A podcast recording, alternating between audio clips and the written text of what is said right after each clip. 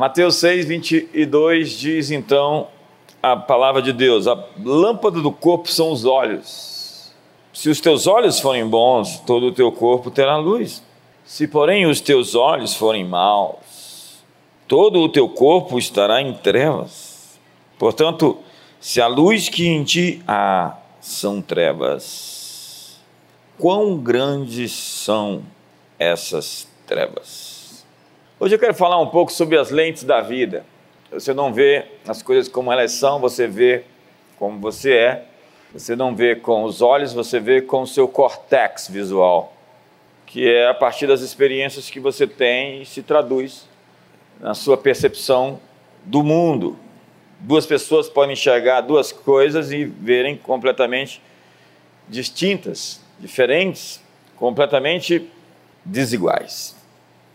E é isso que acontece pessoas que passam por experiências similares e têm reações completamente diferentes. E o nosso problema está nas lentes com que vemos a realidade. É aquela questão que a gente sempre insiste das vidraças, é, onde a mulher reclamava porque a vidraça da vizinha estava suja, então ela um dia resolveu passar o pano na sua própria e percebeu que ela enxergava a vidraça da outra suja porque a sua estava suja. Então, antes de ver o argueiro no olho do teu irmão, disse Jesus: tira a trave do teu olho. E os seus conceitos são formados pelos óculos que você usa, as lentes. E a pergunta é: quais são essas lentes mentais com as quais você enxerga a vida? Porque óculos são poderosos. Lá no Camboja, Pol Pot havia estudado na Universidade de Paris e leu o Contrato Social de Rousseau. E ele ficou muito impressionado com a doutrina de Rousseau e teve a ideia maluca de voltar à era agrária, abandonando os benefícios da Revolução Industrial. O segredo para ele era voltar para a terra. Ele se tornou presidente do Camboja e, como também Mao Tse Tung, estabeleceu aquilo que foi definido na história como os campos da fome. Os campos da fome. Pol Pot mandou matar todas as pessoas que tinham óculos e podiam ler. Eles eram um perigo. Gente que tem óculos e lê. E no final, em uma nação de 9 milhões de habitantes, ele conseguiu matar de 2 a 3 milhões de pessoas, quase um terço da população sofreu genocídio. Veja como enxerga um psicopata. São as lentes preparadas especialmente em algum lugar do inferno.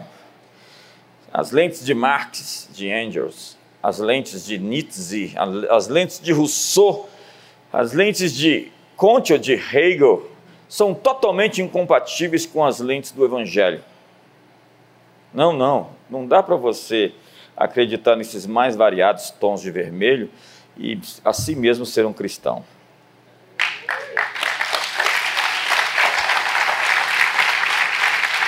Porque você tem que enxergar com os olhos de Jesus ou você tem que enxergar com os olhos de um daqueles. Você lê o mundo pelas lentes da sua cultura, música, filmes, poesias, artes. Seus amigos formam a opinião a sua opinião, a opinião das pessoas. Já dizia Platão: não me importa quem fazem as leis, me dê as canções, e eu não me importarei com quem fazem as leis. Canções são poderosas para programar o pensamento. E se você quiser saber como uma nação será na próxima geração, ouça a música dessa geração. Porque qual é a mensagem da nossa música hoje? Quais são os seus valores e que comportamentos são reproduzidos a partir das ideias que se propaga. Imagina o John Lennon com o seu Imagine, o hino da nova era, cantada e celebrada pelos inteligentinhos, que é totalmente anti-evangelho, ou Yesterday do Paul McCartney, que ele diz enfaticamente que tem saudade do ontem, e não é a metade do homem que foi ontem, e eu tenho saudade do ontem o hino, a música de, considerada a música do século, a música do século dos idiotas. Eu não tenho saudades do ontem, Eu quero ver o meu futuro, estou com saudade dele.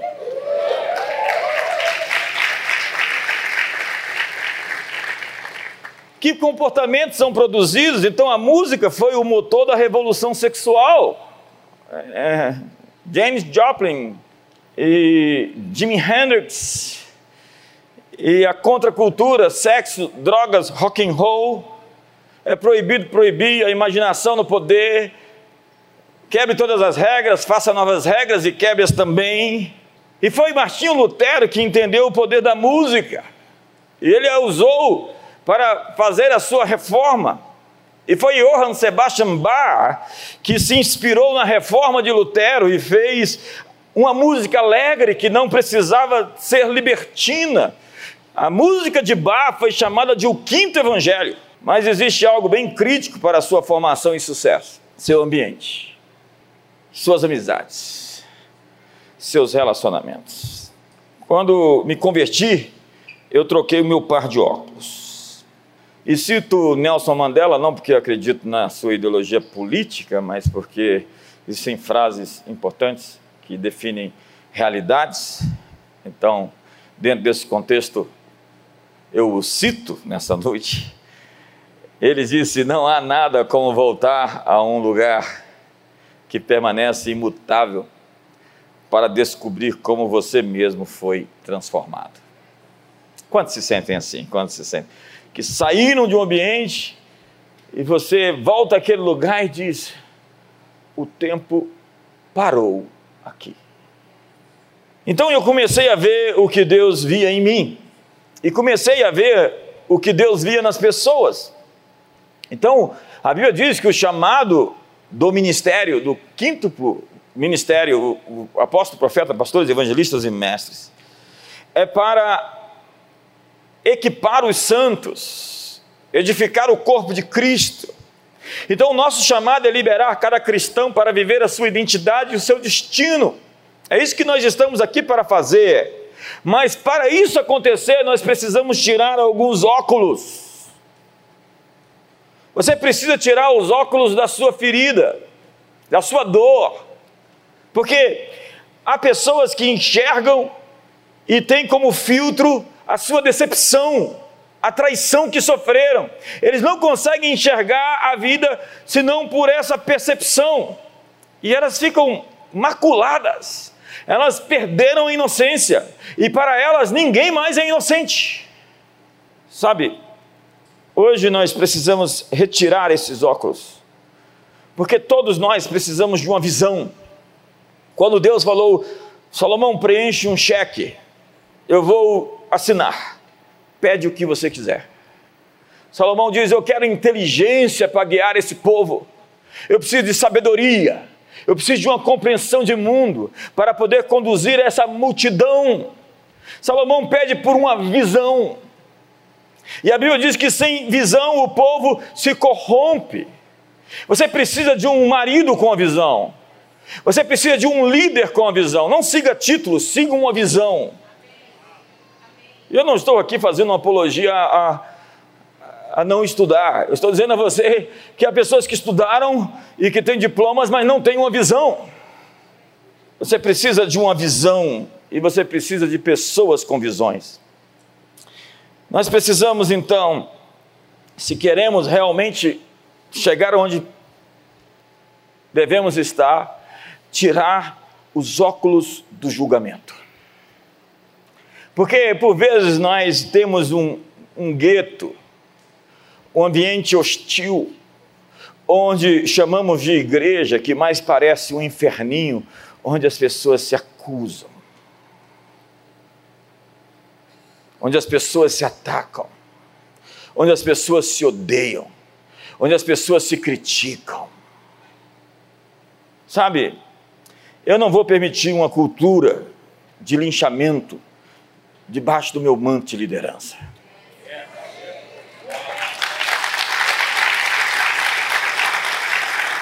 Eu estava pregando para 600 pastores agora em São Paulo. E o pastor Josué Gonçalves me disse uma frase, uma fala do pastor Abe Uber, que disse que mudou a sua vida. Ele disse para mim: não critique o pecado de ontem do seu irmão, porque você não sabe que conversa Deus teve com ele na última noite. Obviamente que tem gente que exagera, que testa os nossos limites. E quando passa a ser lobo, precisa de um cajado para acertá-lo. Mas o meu ponto não é esse essa noite. O meu ponto é o que a Bíblia diz em Mateus capítulo 7, verso 1 e 2. Não julgue. Mas não está dizendo não julgue simplesmente. Porque nós julgamos, nós temos que julgar. Nós temos que dizer que aquilo é errado, que aquilo é certo. Nós temos que fazer avaliações, nós temos que questionar o, o comportamento das pessoas e temos que dar nossas sentenças, nossos pronunciamentos. Nós somos pessoas de posição. Contudo, o que a Bíblia está dizendo a questão é que julgamos sempre e temos que fazê-lo, mas o que a Bíblia diz é: não julgue a não ser que esteja disposto a ser julgado pelo mesmo padrão. Vamos ler o texto? Não julgueis para que não sejais julgados, pois com o critério que julgardes, sereis julgados, e com a medida com que tiverdes medido, vos medirão também. Foi no código de Hammurabi que dizia que quem acusava alguém falsamente deveria ser responsável por aquilo que acusou. Ao se mostrar falsa a acusação que foi feita, o caluniador deveria pagar a pena do acusado, que foi então achado inocente. Então, quando o fez a acusação que era falsa, ele deveria ter a mesma sentença se o sujeito fosse condenado a mesma pena. É a lei da mesma medida olho por olho, dente por dente. Hoje eu vejo pessoas implacáveis, eu conheço gente assim, exigente, que colhe os frutos de uma infelicidade porque exige um padrão muito alto das pessoas à sua volta. Então Jesus disse: Bem-aventurados misericordiosos, porque eles alcançarão misericórdia. Então vamos ler outro texto de Lucas que é similar àquele que nós lemos: Não julgueis, não sereis julgados. Não condeneis e não sereis condenados. Perdoai e sereis perdoados. Dai e vos será dado. Boa medida, recalcada, sacudida, transbordante, generosamente vos darão, porque com a medida com que tiverdes medido, vos medirão também. Você está pronto para receber de volta aquilo que você dá aos outros? Dê um sorriso para o seu irmão. Espero que sim.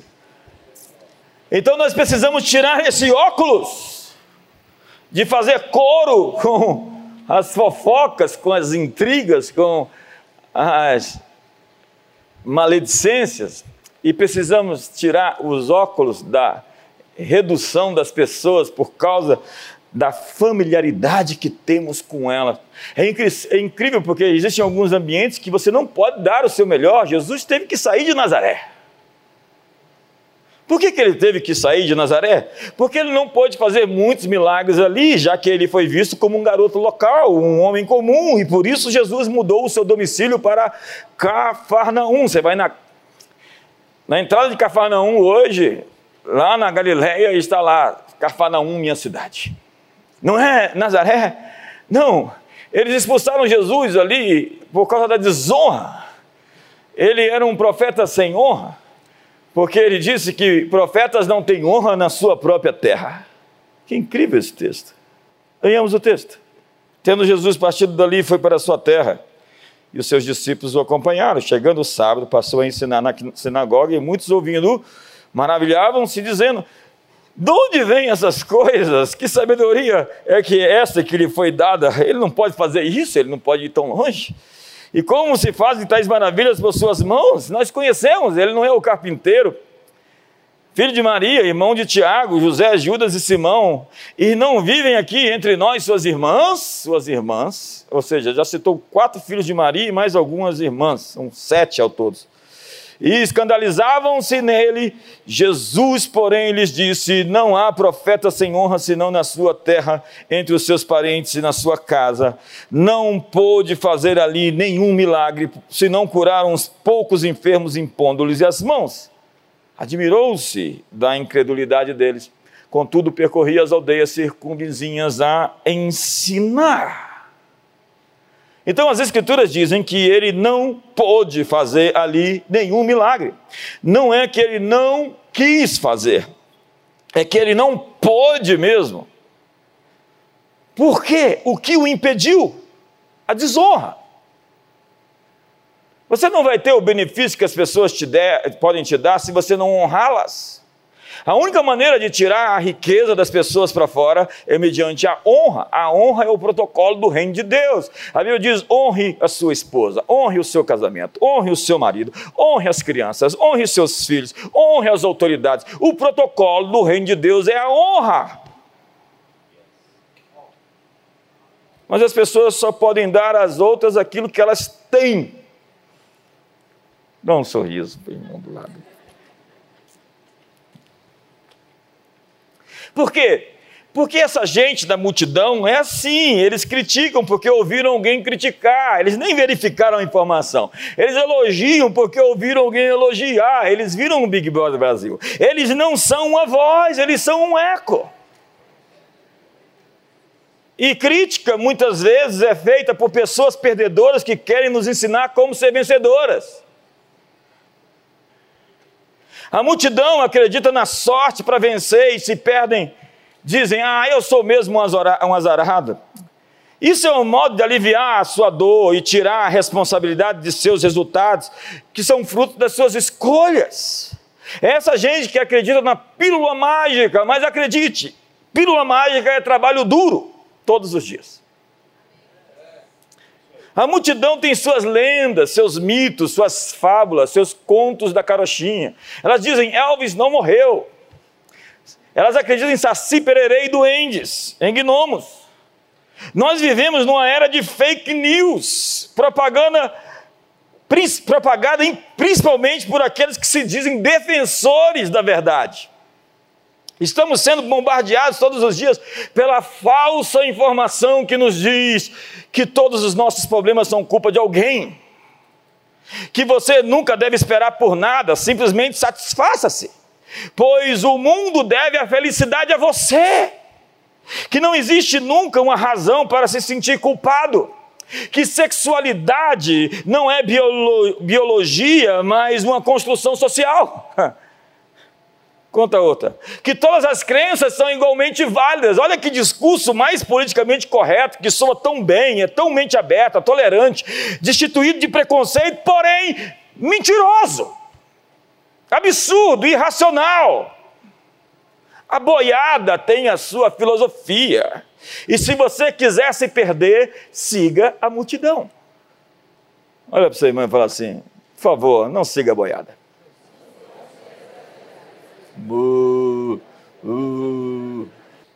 Deus tirou Abraão do vale de Sinear. Por quê? Ali era o vale da lua. Abraão come... Abraão começou como Abraão e terminou como Abraão. Abraão saiu da sua terra, da parentela da casa do seu pai. Por que, que ele não pôde edificar o seu reino ali mesmo? Ele saiu do seu território, da sua geografia, dos limites que ele aceitou como seu esconderijo. Ele saiu da sua segurança e da sua esfera de conforto e influência. Abraão saiu da sua zona de conforto. E a zona de conforto traduz-se por a zona da mediocridade. Se você está se sentindo confortável, você pode estar sendo medíocre. Muitos de nós temos um plano B pronto para caso Deus não apareça. Abraão deveria deixar a casa do seu pai, porque a familiaridade pode criar limites. Deus diz a Abraão: Quero que você saia dos seus limites físicos e geográficos.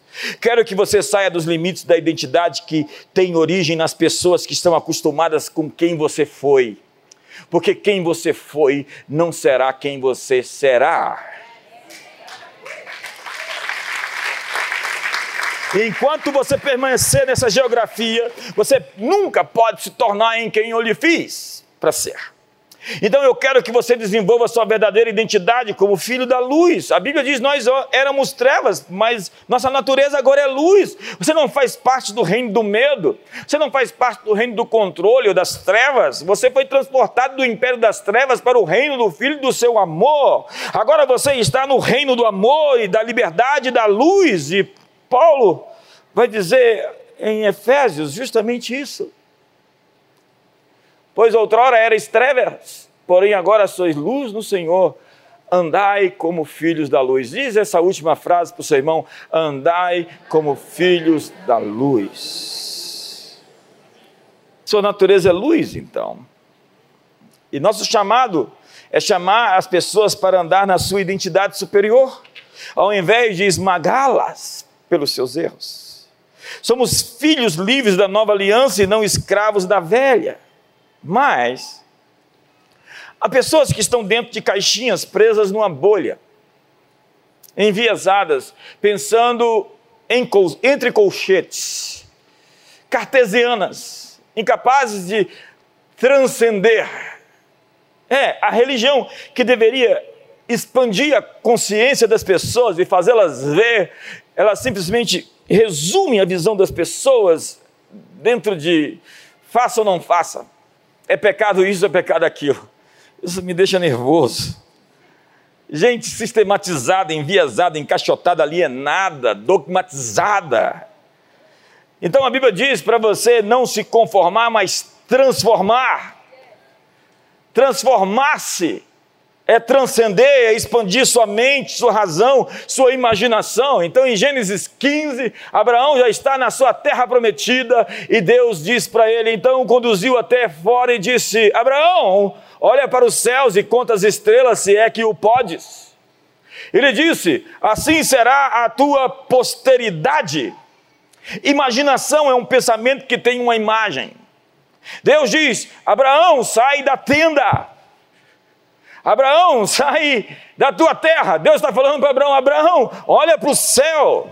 Deus o leva para fora a fim de lhe mostrar uma realidade que ele não estava vendo. Deus o está instigando, estimulando a crer numa realidade além dos seus sentidos físicos, das suas circunstâncias, das suas contingências, das suas conjunturas. Olhe Abraão para as estrelas. Deus dá a Abraão uma imagem daquilo que ele quer fazer, uma imagem da sua promessa, um estímulo visual para crer além dos seus sentidos. Olhe para as as estrelas, esses são os seus filhos. Pegue a areia do mar e veja como eu vou lhe tornar grande. Isso já aconteceu.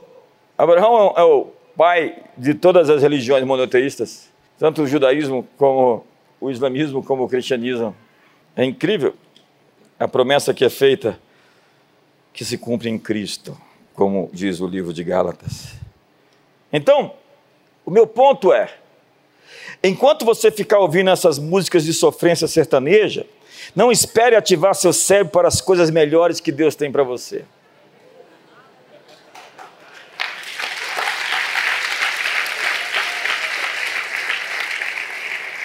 Olha para o seu irmão, veja se ele está desesperado.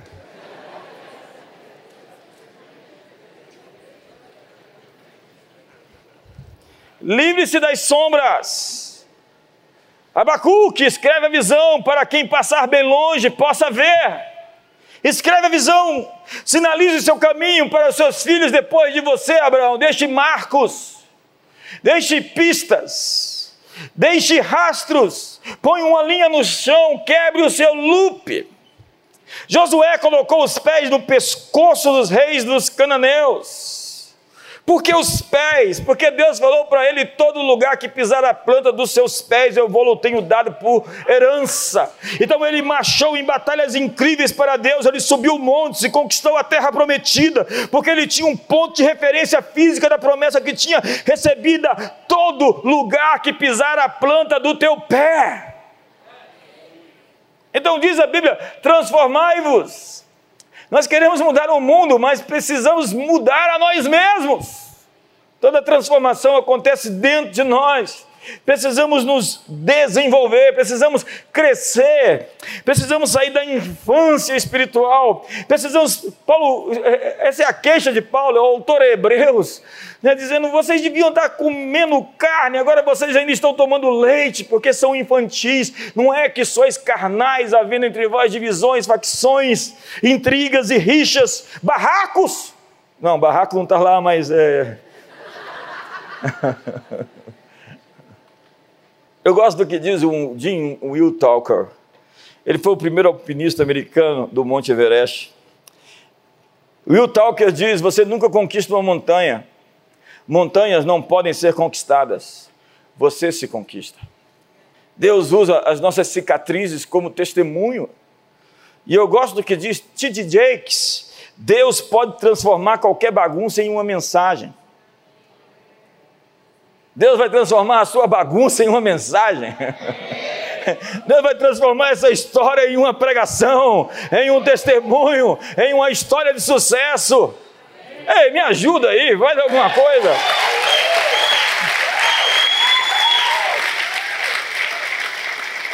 Então, tire os óculos da ferida. Você está ali quieto, daqui a pouco vem todos os sentimentos, pensamentos, as ideias, o que fizeram com você, daqui a pouco você está com raiva, amargurado, se tornando uma vítima dos outros, querendo matar, fechar as portas, esguelar. É, é o diabo te oprimindo, te jogando seta.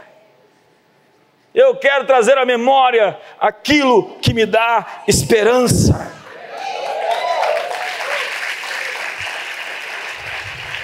Então você precisa se submeter a uma atmosfera, você precisa de um ambiente, você precisa de um lugar, você precisa de liderança, você precisa de mentores, você precisa de um ambiente de sucesso e você precisa de uma poda. Tem que cortar os ramos que não produzem, que só sugam a seiva e não dão fruto, para que os ramos, outros que produzem, possam florescer, possam frutificar. Porque alguns estão ali só ocupando o espaço. Então a poda, a perda não é uma coisa ruim, não encare assim. Você é tão carente que qualquer coisa que você perde, você já acha que o mundo acabou. Eu fui ouvir alguns anos atrás o prefeito, o ex-prefeito de Nova York, Rodolph Giuliani, no HSM. Ele nos disse que quando ocorreu os atentados das Torres Gêmeas em 11 de setembro, em Nova York, as pessoas ficaram cabisbaixas, sem ânimo e totalmente desoladas. Elas estavam perdidas, fracassadas, e elas então precisavam de um líder que lhes fizesse erguer a cabeça. Então, Rudy Giuliani disse que o papel de um líder é encorajar as pessoas, porque as pessoas não seguem desesperança Moisés tirou o povo da terra do Egito, dizendo: Eu vou vos levar a uma terra que mana leite e mel. Eu estou lhe dando uma visão. Então eu digo a vocês: Ei, gente, as coisas estão ruins, estão péssimas e vão piorar. Venham comigo. Ah, qual é? Por favor. Líderes precisam oferecer uma visão, um horizonte. As pessoas precisam, precisam de um líder que lhes mostre o caminho. John Maxwell diz que todo problema é um problema de liderança. E que no mundo não há crises, há oportunidades. Então as pessoas precisam de alguém que se supere, alguém que vença suas contradições internas, alguém que se levante acima das suas circunstâncias e crie um novo padrão, levante a régua, um novo algoritmo que lhes mostre o futuro. Então diz a Bíblia em Jeremias: percorram, percorram as ruas de Jerusalém, de agora procurar e saber, buscai pelas suas praças a ver se achais alguém. Se há um homem que pratique a justiça ou busque a verdade, e eu lhe perdoarei a elas. Deus sempre está à procura de pessoas que possam liderar outras. Ele não é movido por multidões, o profeta Jeremias diz: encontre um homem, encontre uma mulher, encontre um filho, uma filha, alguém que esteja farto e com o coração ardendo. Porque quanto ao Senhor, os seus olhos passam por toda a terra, para mostrar-se forte para com aqueles cujo coração é totalmente dele. Deus está olhando para a terra a fim de encontrar alguém que tem o seu coração totalmente dele. Deus não está procurando uma multidão. Deus não fala com as multidões. Ele está procurando uma pessoa no meio da multidão. Viver na multidão, no entanto, afeta a nossa capacidade de agir com responsabilidade e coragem. Porque os que seguem a multidão dizem: por Deus, nós devemos estar seguindo o caminho certo, já que todos estão indo por aqui. É a lógica da manada. Hum. Então diz a Bíblia: todos nós nos desviávamos como ovelhas. Então diz o evangelista Marcos que Jesus estava ali nas Decápolis. E diz a Bíblia, vamos ler. De novo, se retirou das terras de Tiro e foi por Sidom até o mar da Galileia, através do território das Decápolis. Então lhe trouxeram um surdo e gago e lhe suplicaram que impusesse sobre eles as suas mãos. Jesus, tirando da multidão a parte, presta atenção nessa parte. Jesus, tirando da multidão a parte, pondo-lhe os dedos nos ouvidos e lhe tocou a língua com a saliva. Depois, erguendo os olhos aos céus, suspirou e disse: Éfata que quer dizer abre-te. Abriram-se-lhes os ouvidos e logo se soltou o empecilho da língua e falava desembaraçadamente. Mas lhes ordenou que a ninguém o dissessem. Contudo, quanto mais recomendava, tanto mais eles o divulgavam. Maravilhavam-se sobremaneira, dizendo: tudo ele tem feito esplendidamente bem, mas somente faz ouvir os surdos. Não somente faz ouvir os surdos, como também falar os mudos. Então, Jesus está ali nas Decápolis, uma região gentia que consistia de dez cidades da fronteira oriental do Império Romano. Cidades colonizadoras, também chamado das Esquitópolis, as Citópolis, a cidade dos arqueiros. E o texto diz que Jesus tirou da multidão um homem que não ouvia nem falava e o levou à parte. A palavra grega para a parte é kata, de onde vem a palavra partícula. Jesus o tira da multidão à parte, porque ele vai tratar com ele de maneira pessoal, customizada, personalizada. E é assim que Deus faz com cada um de nós. A multidão não estava pronta para ver o que ele ia fazer, então ele o leva à parte a multidão não está pronta para ver o que Deus vai fazer com você. Então Jesus te tira a parte. Fala assim, eles não vão aguentar ver eu colocar o dedo nos ouvidos e jogar cuspe na língua dele. Jesus, com um suspiro, toca a língua com a saliva e diz: Éfata, que significa abre-te ou seja aberto. Ei, ei, Deus quer nos tirar da multidão para nos dar uma voz. Porque somente pessoas que conhecem esse lugar solitário com Deus têm realmente uma voz. Há muitos surdos, mudos espiritualmente na igreja. Eles não ouvem Deus e tampouco têm uma voz para Deus. Jesus quer nos levar à parte a fim de silenciar todo o ruído, a descrença, o ativismo e o vitimismo. Mas acredite, as pessoas não estão prontas. As pessoas da sua família às vezes não estão prontas para aquilo que Deus vai fazer. Eu estava vendo agora a Quênia entre as dez pessoas, entre os dez livros mais vendidos da revista Veja. As pessoas não estavam prontas muito tempo atrás, Quênia, para ver isso acontecer. Mas agora você tem um livro entre os dez mais vendidos do Brasil. Parabéns.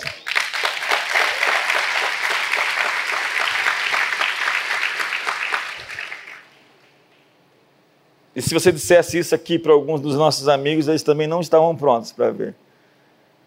Alguém disse: Eu queria ser um pregador de sucesso, e meus amigos não acreditavam que eu podia ser um pregador de sucesso. Então o que eu fiz? Eu troquei de amigos e me tornei um pregador de sucesso.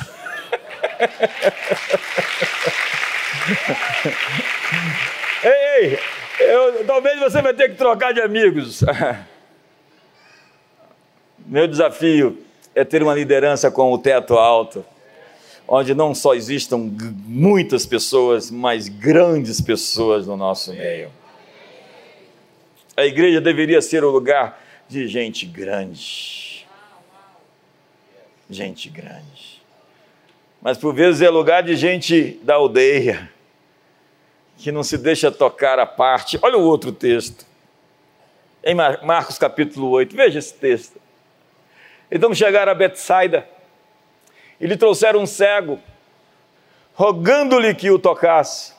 Jesus tomando o cego pela mão, olha de novo, olha, de novo, levou-o para fora da aldeia. Por que, que o milagre não pode acontecer ali dentro? Por que, que será que Jesus tem que tirar e levar o sujeito para fora? E aplicando-lhe saliva de novo aos olhos e impondo-lhes as mãos, perguntou-lhe: Vês alguma coisa? E se tivesse a multidão, falou: oh, a cura falhou. Esse, recobrando a vista, respondeu: Vejo os homens, porque como árvores os vejo andando. Mas no caso desse homem, o milagre é progressivo. Às vezes o seu milagre acontece em partes. Quantos estão comigo aqui hoje? Então, novamente, lhes, lhe pôs as mãos nos olhos e ele, passando a ver claramente, ficou restabelecido e tudo distinguia de modo perfeito. E mandou Jesus embora para casa, recomendando-lhe: Não entres na aldeia. Olha para o irmão do seu lado e diga: Não entre na aldeia o outro lado, não entre na aldeia. É incrível tanto de gente que te conhece lá do segundo, da segunda série, do segundo grau, e te congelou naquele período e disse: ele não podia ter saído daqui. Só que aquela pessoa não existe mais, ela está morta, porque um novo você nasceu, brotou, se desenvolveu apareceu, abriu suas asas.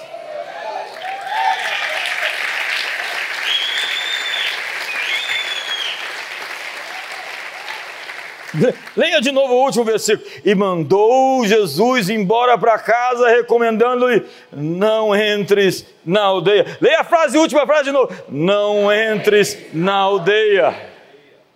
Ponha isso no seu espelho agora. Não entres na aldeia, JB. O que é a aldeia? É o lugar onde a visão é pequena. É o lugar onde as pessoas tentam puxar o seu tapete.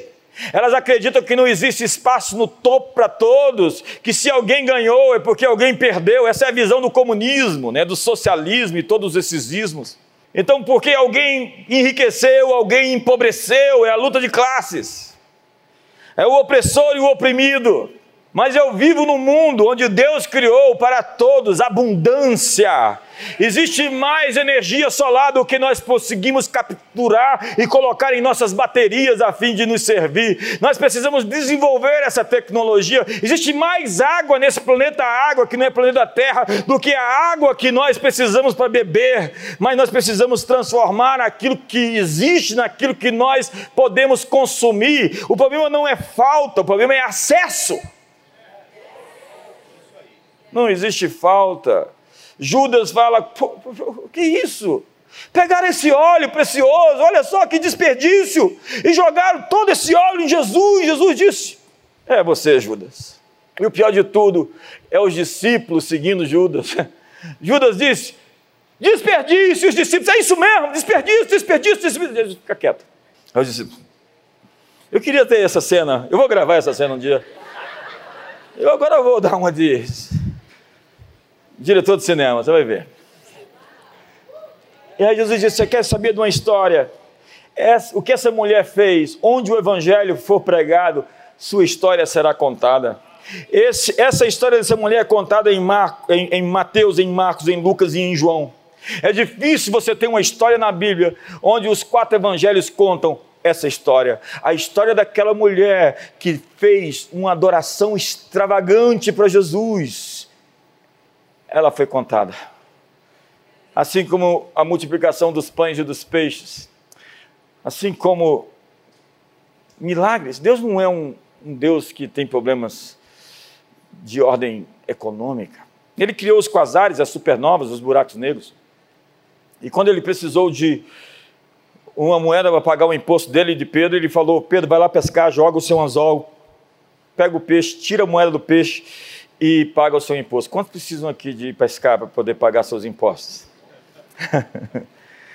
Sabe, a palavra com que Deus quer ser conhecido, seu nome, por toda a eternidade é El Shaddai. Isso mudou minha vida. Shaddai significa derramar. Primeiro, Shad de seio, Deus amamento e supre sua criação. Shaddai é que ele derrama, ele não pinga. Ele é um Deus abundante. Ele é um Deus que faz o seu cálice transbordar. Olha para o seu irmão e diga: Deus vai preparar uma festa para você, na presença dos seus inimigos, e vai encher o seu cálice até transbordar. Deus vai encher o seu cálice até transbordar. Diga para eles: Deus vai encher o seu cálice até transbordar.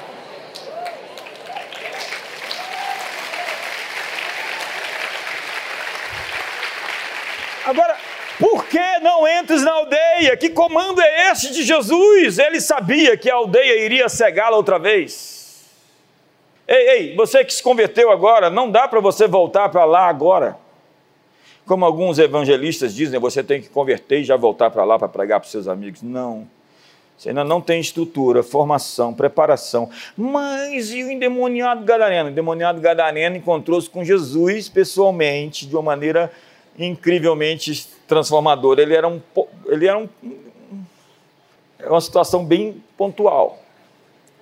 Você precisa criar estrutura para depois aparecer e mostrar às pessoas o que Deus fez na sua vida. Mas certifique-se de que Ele realmente fez. Quantos estão comigo?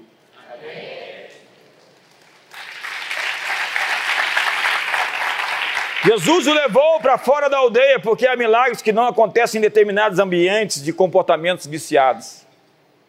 A propósito, você tem que sair desses ambientes de comportamentos viciados. Eu sugiro que você demita algumas pessoas da sua vida. E não é esposa nem marido, não tem chance. É indemitível. Diga para sua esposa, você é indemitível. Essa é uma palavra, um neologismo jberiano. Vai constar no dicionário agora. Então, nunca mais fale de divórcio em casa. Diga para sua mulher: você é indemitível. Oh. Então, para terminar, eu já estou pregando, tem 47 minutos. Eu sou rápido, hein? Você precisa colocar os óculos do foco. Eu gosto de gente focada. Eu gosto de gente atenta. Eu gosto de gente que está ali, sabe, todo o tempo ligada. Eu cheguei para o segurança de uma autoridade, um amigo meu, e falei: quanto você, você, você, você cobra para trabalhar para mim e deixar ele? Ele não tirava o olho, ele ficava. Ele não piscava. Eu falei, gente. J. Conrad Levison disse que é o autor do conceito de marketing de guerrilha a percepção é igual à realidade. Daniel Goleman, o senhor inteligência emocional, diz que o foco é a sua realidade. Ele está nos dizendo que aquilo que você presta atenção aumenta até que você só veja aquilo. O que você foca, expande. Portanto, escolha o que você está vendo. Você pode ter portas abertas demais Há muitos spams diários na sua vida. Preste atenção nas pessoas da sua vida que se concentram em problemas. Não dê a elas influência nas suas decisões. Isso é muito importante. Isso faz toda a diferença. Porque se você der espaço a pessoas negativas perto de você, isso lhe custará a sua visão. O escritor conceituado da West Point, Jim Collins, disse: há um sofisma sobre liderança que diz: as pessoas são o nosso maior recurso. Ele diz: isso não é verdade. Ele diz: as pessoas certas são o nosso maior recurso. As pessoas certas. Às vezes eu vejo líderes impressionantes que têm uma assessoria péssima. E elas destroem a reputação daquela pessoa. Elas não conseguem se nivelar a, ao dom, à capacidade que aquele líder fantástico é.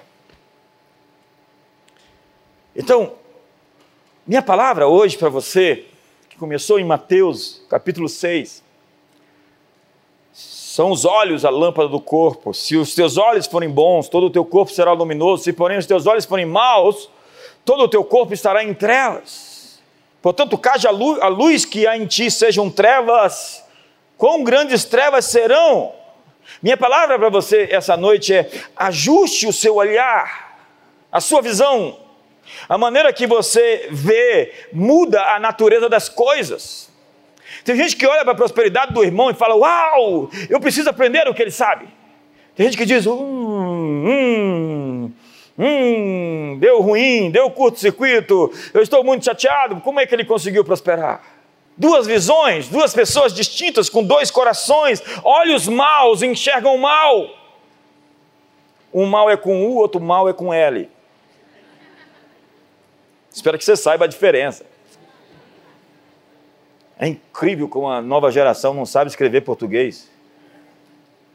A minha geração X aprendeu a escrever português. A Y também.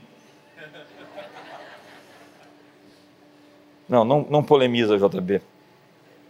As trevas procuram ganhar projeção em nós, então as coisas chegam, e é que nem aquele negócio do Batman, né, que você põe em evidência, você chama atenção espalha, projeta.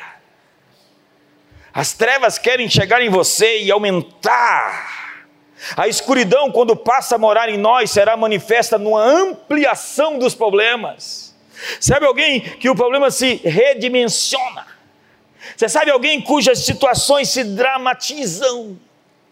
Quando as crises aumentam, ao permitir que isso aconteça, nós nos, tornamos, nos tornamos o domicílio das trevas, que podem ser amplificadas a partir de nós. Quem é ele? Ele é o sujeito que a escuridão chega e aumenta. A solução é ajustar o olhar, é fazer as trevas secar. Elas pararam aqui, elas têm uma parede de contenção e elas não vão se difundir a partir de mim. A solução é sair das sombras. E todo o tempo foi isso que Jesus ensinou. Ei, ei, quando vocês virem guerras, rumores de guerras, fomes, pestes, terremotos, não preste atenção nisso, levante a sua cabeça, a sua redenção se aproxima. Mude o seu olhar, mude o seu ponto de vista, mude a sua perspectiva. Hoje eu vejo esses pregadores apocalípticos, guerras, rumores de guerras, ah, ah, Jesus está voltando! Ah! É terrível ver pessoas que pegam más notícias e fazem disso uma celebração. Erga os seus olhos. Vocês estão dizendo que faltam quatro meses para a ceifa.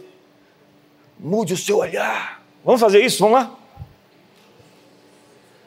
Vamos lá, todos?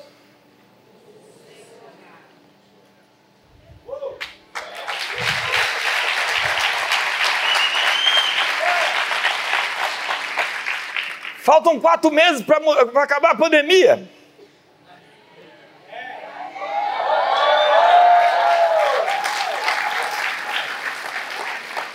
Então digam os montes. Você está vendo obstáculos? Diga a eles. Você está vendo montanhas, algo que quer te intimidar? Diga a elas. Levantem-se, lancem-se ao mar. E não vos alegreis, porque os demônios se vos submetem. Essa não é a perspectiva, o olhar, a percepção, o discernimento, a maneira certa de enxergar. Alegrai-vos, porque o vosso nome está escrito nos céus. Deus quer mudar a maneira como você enxerga. Então, caro companheiro de jornada, cuide dos seus olhos. A escuridão surge somente enquanto a luz está escondida. No momento em que a luz aparece, a escuridão se dissipa. Uma mentira é somente poderosa enquanto está nas sombras. Eu vou repetir isso. Uma mentira é somente poderosa enquanto está nas sombras. Então diz a Bíblia que o amor perfeito lança fora todo medo. Se Deus é por nós, quem está contra nós está do lado errado da história. é duro recalcitrar contra os aguilhões. Se há alguém contra você, mande essa mensagem para ela. É duro recalcitrar contra os aguilhões. Não, não, não faça isso. Se Deus é por nós, qualquer um contra nós é voto vencido, porque o voto de Deus garante a maioria.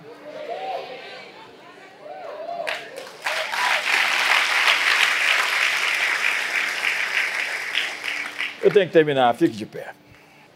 Procure pessoas de visão. Ande com pessoas de visão. Primeira vez que eu encontrei o Dr. Miles Monroe aqui no, aeroporto em Brasília, ele olhou para mim, a primeira coisa que ele me disse, qual é a sua visão? Eu disse, tão assim, tão, tão de... Eu sei que o meu inglês não era não, nem tão bom assim, mas eu consegui explicar tudo para ele na hora. E nós saímos dali rindo muito. Houve uma conexão quântica. Para cumprir o seu destino, você precisa de conexões com as pessoas que vão ligar os pontos, construir a rede, a fim de que você possa alcançar o lugar onde você tem que estar. Eu vou repetir algo. Seja um especialista em pessoas. Não despreze os pequeninos, disse Jesus. Você conhece o caráter de uma pessoa se ela despreza alguém que lhe parece inferior. A grandeza de Jesus é olhar para cada um dos seus discípulos e potencializar a sua força. Naquela empoeirada Judéia, ele tira homens, pescadores, semi-analfabetos, e os transforma em apóstolos. E hoje nós temos aqui Pedros. Quantos Pedros nós temos aqui? Quantos Joãos nós temos aqui? Quantos Tiagos nós temos aqui? Acho que Bartolomeu ninguém. Tadeu. Marcos. Então é preciso colocar os seus óculos de alta performance. Vamos colocar os óculos de alta performance? Eu gosto da matéria liderança. Eu acho que o nosso sistema educacional tinha que ter uma matéria para todos que estudam sobre liderar. Alta performance significa alto desempenho. Presta atenção na palavra desempenho. Significa empenhar-se outra vez, mais uma vez, um pouco mais, livrar-se do penhor, resgatar, cumprimento de obrigação ou promessa. Empenhar do latim, significa penhor, que é o mesmo que conceder algum material em garantia do cumprimento futuro de um compromisso financeiro, penhorar, hipotecar, fazer uma dívida dando algo como compromisso de pagamento. Então, alta performance significa se empenhar, que é o mesmo que se penhorar no cumprimento do dever até que ele esteja acabado, terminado, concluído. É quando você mesmo se torna o penhor, a garantia do cumprimento futuro dos seus alvos. Assim fará tudo o que for preciso, eticamente, obviamente, para alcançar suas metas. Você tem que estar empenhado, penhorado, para alcançar o que você busca, a atenção, o foco, a obstinação de quem diz: Eu vou chegar lá. E eu vou remover as distrações eu vou remover da minha vida aquilo que conspira contra os meus sonhos. Busque o seu sonho, coloque-o como a meta principal. Porque quando você chegar lá, você vai ajudar tanta gente a estar onde tem que estar. Crie um ecossistema ao seu redor onde muitos se beneficiem. Junte-se ao seu time, ache o seu time. Encontre a sua equipe. Você sabe o que, que os jovens deveriam aprender desde cedo?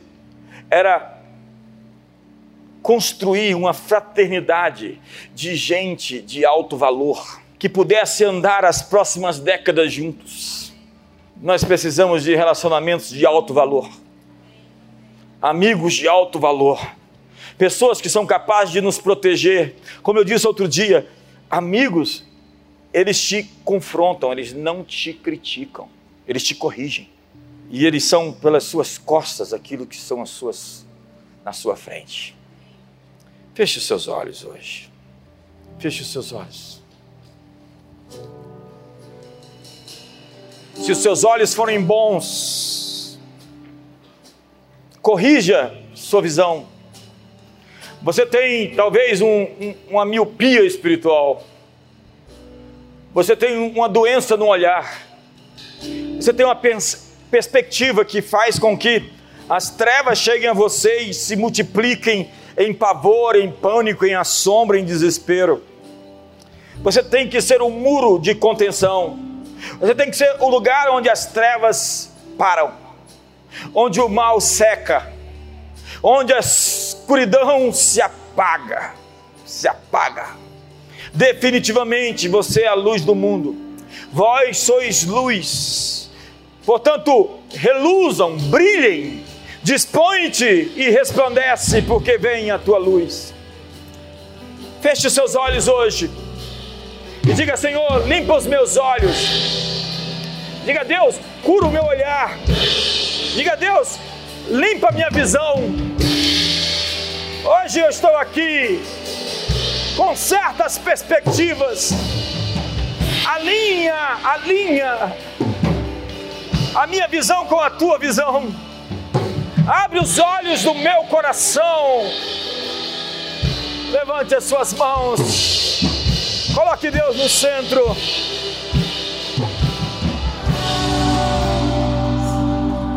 Deus apareceu a Salomão depois de um grande sacrifício.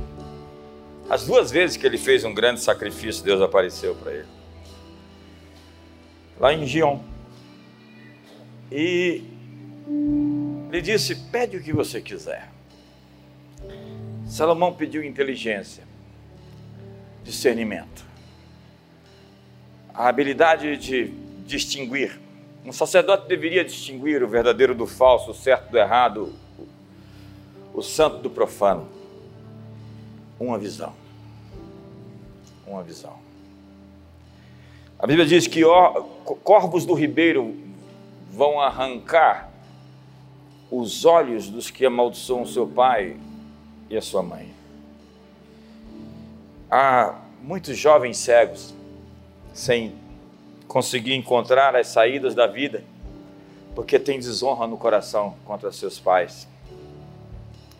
Há muitas pessoas no mundo cegas, tateando, sem encontrar as saídas da vida, porque não sabem honrar autoridades. A Bíblia diz que quem odeia está em trevas. Quem odeia está em trevas. Está lá na Bíblia. E está em trevas significa que existem pontos escuros, obscuros, que ele não consegue perceber. Quando Jesus morreu na cruz, ele diz: Pai, perdoa-lhes, eles não sabem o que fazem, eles estavam cegos. A Bíblia diz que os príncipes desse século não sabiam o que faziam quando crucificaram o Rei da Glória. Paulo estava indo para Damasco com cartas para prender os judeus convertidos os novos convertidos à seita do Nazareno. No caminho, ele viu uma luz que deixou o sol opaco, o sol sem brilho, e ele ficou cego. E ele passou três dias de jejum, e o PhD Paulo, formado aos pés de Gamaliel, o PhD Paulo, benjamita, fariseu, doutor da lei, vai receber a imposição das mãos de um leigo chamado Ananias, um cristão que não tinha a sua formação, seu background, seu pedigree. E quando as mãos daquele cristão são postas sobre Paulo, as escamas caem dos seus olhos. Veja que linguagem poderosa. Escamas caem dos olhos. Eu estou falando com muitas pessoas que têm áreas escuras na vida. gente que não tem sentido de vocação, não sabe o que nasceu para fazer, não está realmente certo se aquilo que está fazendo como profissão é aquilo que ele deveria estar fazendo. Ou pessoas que têm algum gap na área emocional, no casamento, na criação dos filhos. Pessoas que têm alguma cegueira. Obviamente que todos nós temos pontos cegos. E é por isso que nós temos que ter amigos. Porque amigos enxergam as nossas costas. E amigos conseguem dizer para nós o que nós não estamos vendo. E é por isso que eu tenho muito medo de gente solitária. Gente solitária é gente perigosa. A Bíblia diz que o solitário busca os seus próprios interesses e incorre contra a verdadeira sabedoria. Encontre seus amigos de jornada. Jejue e ore. Perdoe seus pais. Não fale mal de autoridades. Submeta-se ao processo. As escamas vão cair dos seus olhos esse ano. E quando Deus chegar para você e falar, pede alguma coisa, diga para Ele: Eu quero uma visão. Tudo que eu quero é ver. Quantos querem ver? Estava ali o cego e disse: Jesus perguntou: O que, que você quer? Ele disse: Senhor, eu quero ver. Eu não quero um, um cão guia. Eu não quero um, um, eu não quero um orcã. Eu quero ver. Eu quero ver. Quantos querem ver? Pai, vê essas mãos levantadas de gente que quer ver. Gente que quer uma visão.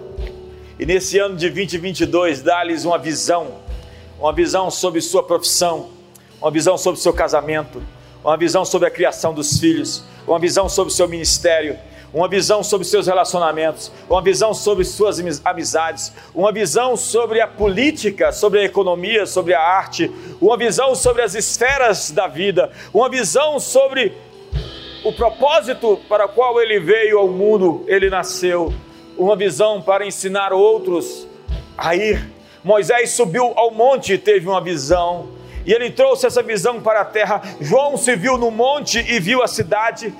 Abraão viu a cidade cujo Deus é o arquiteto e fundamentador. Pai, nos últimos dias, a promessa é: derramarei o meu espírito sobre toda a carne, e os jovens terão visões, os velhos sonharão, os servos e as servas, os filhos profetizarão naqueles dias. Senhor, libera sobre nós o Espírito Santo e nos dá uma percepção, uma visão. Abre os nossos olhos, nos permita ver, enxergar, nos permita discernir, distinguir, nos permita saber a tua vontade, reconhecer os teus caminhos, saber de fato sobre o futuro, sobre o tempo, sobre as épocas em que vivemos. Dá-nos uma percepção da realidade a partir do teu olhar, a partir dos teus, do teu coração, a partir daquilo que tu tens como intenção para nós. Abre os olhos, tira as escamas. Hoje caiam as escamas, caiam, Senhor, todas as setas, todas as programações malignas. Quebrem-se hoje todos os pensamentos ímpios, todos os condicionamentos, todas as articulações das trevas liberamos a visão. Receba uma visão, receba uma visão, receba uma visão, receba um painel do seu futuro, um horizonte novo, uma percepção da realidade de Deus. Conhecereis a verdade e a verdade vos libertará. Se o Filho vos libertar, verdadeiramente sereis livres. Eu vou terminar, mas eu quero dizer somente uma frase de Jesus, uma palavra: vigiai. O que é vigiar? Preste atenção. Há oportunidades que você não pode perder. Há conexões que você tem que se conectar. Há situações que vocês têm que estar de fato sabendo o que está acontecendo. A mão diligente governará. A mão diligente dominará.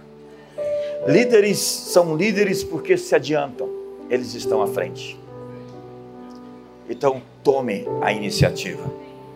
Nós estamos terminando uma semana de jejum. Quantos estiveram em jejum essa semana? Agora, continua no jejum. Não precisa ser a semana toda. Alguém mandou mensagem e falou: Eu estou jejuando uma vez por semana. Se você acha que está suficiente, eu falei: Os fariseus e saduceus jejuavam duas vezes. você pode ficar descansando uma semana, mas eu espero que você faça propósito de sete, de, de dez, de quarenta, de. Não sei, eu quero te ver de olho fundo jejuando. Isso é, bem, isso é bom para você. Então, que o amor de Deus, a graça de Jesus e a comunhão do Espírito Santo seja sobre a sua vida. Uma ótima semana.